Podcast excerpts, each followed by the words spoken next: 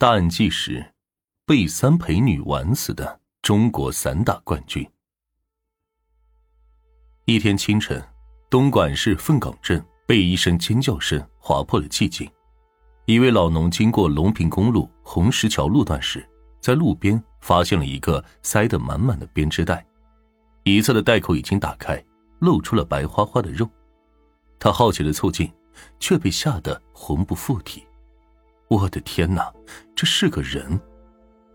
凤岗市公安局的刑警迅速赶到现场，这是一具不完整的男尸，头部和四肢被残忍的砍断，不翼而飞。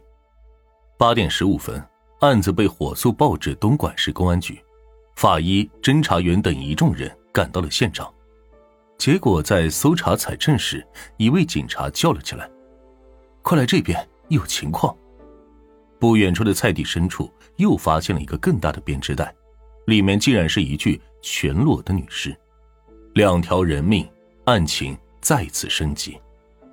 经过法医初步鉴定，两位死者都是人到中年，男性有明显塑形产生的肌肉块，生前应该生活优越，有健身的习惯。女死者四十多岁，保养得当，体态丰腴，生活条件也比较优越。死前未遭到性侵，排除了强奸杀人。因为男尸没有头部，辨认难度极大，于是警方拿着女死者照片在东莞市排查，然而竟然没有人认识这个女人。就此，调查很快陷入了僵局。正当刑警们一筹莫展之际，市公安局的资深法医有了新的发现：女死者大脚趾变形，双脚五指并拢，明显前倾。法医凭借着经验推断，这不是先天畸形或者尸变，而是长期穿高跟鞋走路导致的脚部变形。此后又配合盆骨分析，得出女死者从进入青春期开始就一直穿高跟鞋。按照女死者的年龄，其青春期约在七十年代。当时中国大陆常年穿高跟鞋的女人很少，更别提是刚进入青春期的少女。由此。一个大胆的推测产生了：死者不是大陆人，而是来做生意或办事的港澳台居民或者新加坡人。警方迅速成立六二九专案组，全力攻坚。可这里还有一个疑点：为何男死者会被残忍碎尸呢？一般杀人后碎尸有四种情况：一、变态；二、方便抛尸；三、深仇大恨；四。死者有较高的知名度，怕被认出。丰腴的女死者是全尸，说明前几种可能性不大。最大的可能是凶手知道女死者不在本地生活，无人认识，而男死者则长期在本地活动，易被认出。于是，警方开始在东莞的港澳台籍经商者中排查，是否最近有失踪者。当排查到东莞市塘厦镇时，有了进展，当地五金厂的香港老板岑家恩失踪了。随后，警方联系到了在香港的岑家恩妻子，这是一个典型的家庭妇女。她边啜泣边回忆：丈夫在东莞经商，她和孩子在香港聚少离多。她明知丈夫在东莞、广州、深圳等多地包养了好几个情人，但从不敢过问。岑家人失踪前，曾驾车离开工厂。说外出吃饭，晚上九点赶回来开会。不过当晚他并没有回来。平日花天酒地，大家以为他会情人，也就没有多问。不料第二天的凌晨一点多，在香港的他突然接到了一个求救电话。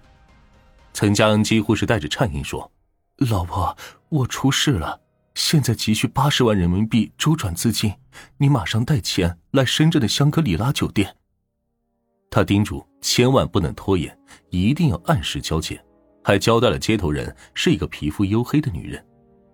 陈太太吓得不轻，但她一向没主意，于是连夜打电话找来了女合伙人陈杰文。陈杰文是陈家挚友，生意伙伴，他也是香港人，十几岁时就开始经商，见过风浪。凭直觉，他判断陈家恩应该是被绑架了。但被谁绑架了尚不清楚。当时香港出过几宗大型的绑架案，绑匪要是图财，拿到钱就会放人，但如果报了警，则可能会被撕票。于是，经过商量后，他决定不报警，并自告奋勇的拿着曾家准备的八十万现金奔赴深圳。六月二十八日下午，曾家司机阿豪开车载着陈杰文和八十万现金经过海关，来到了深圳香格里拉大酒店。陈杰文先下车，在酒店门口等，然后阿豪就远见一个打扮妖艳的黑皮肤女子走来，之后二人不知说了什么，陈杰文上了女人的车开走了，不料他一去不回，八十万现金也是不翼而飞。随后，曾家恩的妻子到东莞认尸。当看到丈夫胸前的一颗痣，不禁泪如雨下。这就是我老公。随后，陈杰文的尸体也被确认。那么，凶手是谁呢？此时，法医那边又传来新的线索：陈杰文是被重物砸中头部，导致脑干严重受损，进而窒息身亡。但他的头部并没有凶器袭击过的痕迹，也就是说，他是被人一拳打死的。警察们都面面相觑，从警三十多年，还没见过谁能一拳打死一个人。其后，法医再对男尸进行检验，通过躯干对比，发现他竟然也是被人一拳打中头部致死。想一拳打死一个女人已是不易，更何况能一拳打死一个精壮的男人？此人一定不是普通人，而是个练家子。杀人不用凶器。说明对自己的功夫很自信，应该是一位武林高手。此时，司机阿豪经回想，觉得街头取钱的黑皮肤女人非常眼熟，好像是之前曾家恩的情人之一。于是调查范围进一步缩小。曾家恩的情人身边有个武林高手。经过调查，曾家恩的朋友卢某提供了线索。曾家恩的正情人中曾有个三陪女，叫做邵苗苗。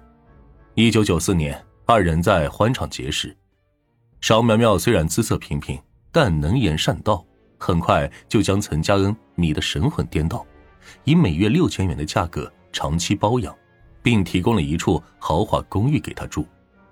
但其后，岑家恩曾和朋友吐槽，这个邵苗苗一边拿着他的钱，一边又去走台了。后来二人闹僵，结束了包养关系。据说。邵苗苗后来傍上了一个武林高手，卢某又拿出一张照片，指着上面的一个女人说：“她就是邵苗苗。”司机阿豪也是一拍头，她就是街头的那个女人。邵苗苗的身边的确有个武林高手，不仅是国家散打冠军，还曾是世界冠军，他叫乔立夫。乔立夫本名乔立富，大连金州区石河镇人，父亲腿脚有些问题。行动不便，一家全靠母亲做些小生意勉强维持生计。其后，全家从镇上搬到了大连市，因为初来乍到，时常遭人白眼。有一次，乔利夫的母亲与人发生争执，最终不堪受辱，悬梁自尽。看着父亲趴在母亲的尸体上，屈辱却无奈的痛哭，十岁的他暗暗攥紧了拳头。此后。乔利夫发了疯般的锻炼体能，每天凌晨三点起床跑十公里，风雨无阻。妻子死后，怕儿子再受欺负，父亲将乔立夫送到了辽宁省公安专科学校武术教练李增普的门下拜师。心怀仇恨的少年展现出破釜沉舟的坚毅，他是起得最早的、练得最猛的一个。哪位师兄打人最狠，就找哪位师兄打。功夫不负有心人。乔立夫在日复一日的艰苦训练中，很快便脱颖而出。